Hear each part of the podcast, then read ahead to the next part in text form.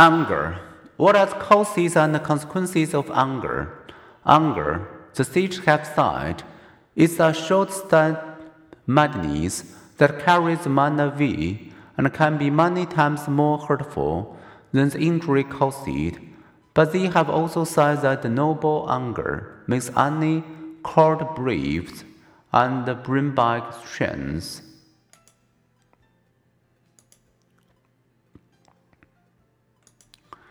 When we face a threat or challenge, fear triggers flight, but anger triggers fight.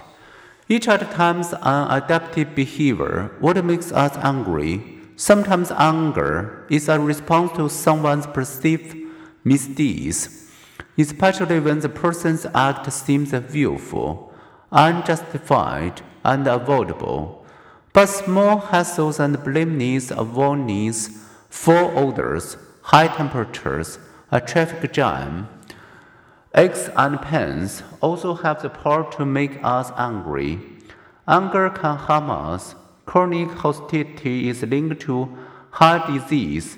Anger boosts our heart rate, causes our skin to drip with sweat, and raises our testosterone levels. Anger also triggers blood flow to our brain's alarm system, causing us to reflect on why we are angry. How then can we rid ourselves of our anger? In a Gallup teen survey, both boys than girls reported walking away from the situation or walking it off with exercise. Girls more often reported talking with a friend, listening to music, or writing.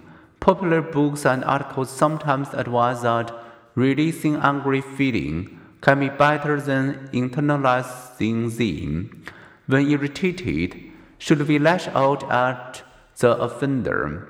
Are advice columnists right in urging us to teach children to vent their anger? Are recovery therapists right in encouraging us to reach at our dead parents, immediately curse the boss, or confront our childhood abusers.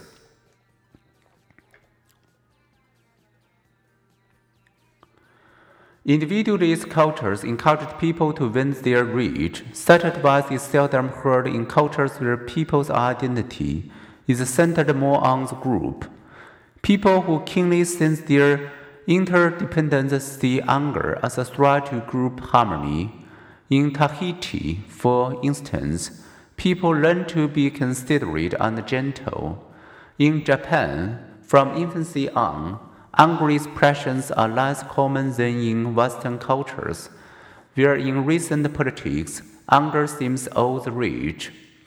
The Westerner vent your anger advice presumes that we can achieve emotional release or catharsis through aggressive action or fantasy. Experimenters report that sometimes when people retaliate against a provoker, they may indeed calm down, but this tends to be true only if 1.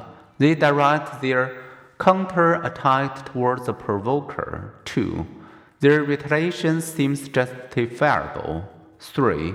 Their target is not intimidating.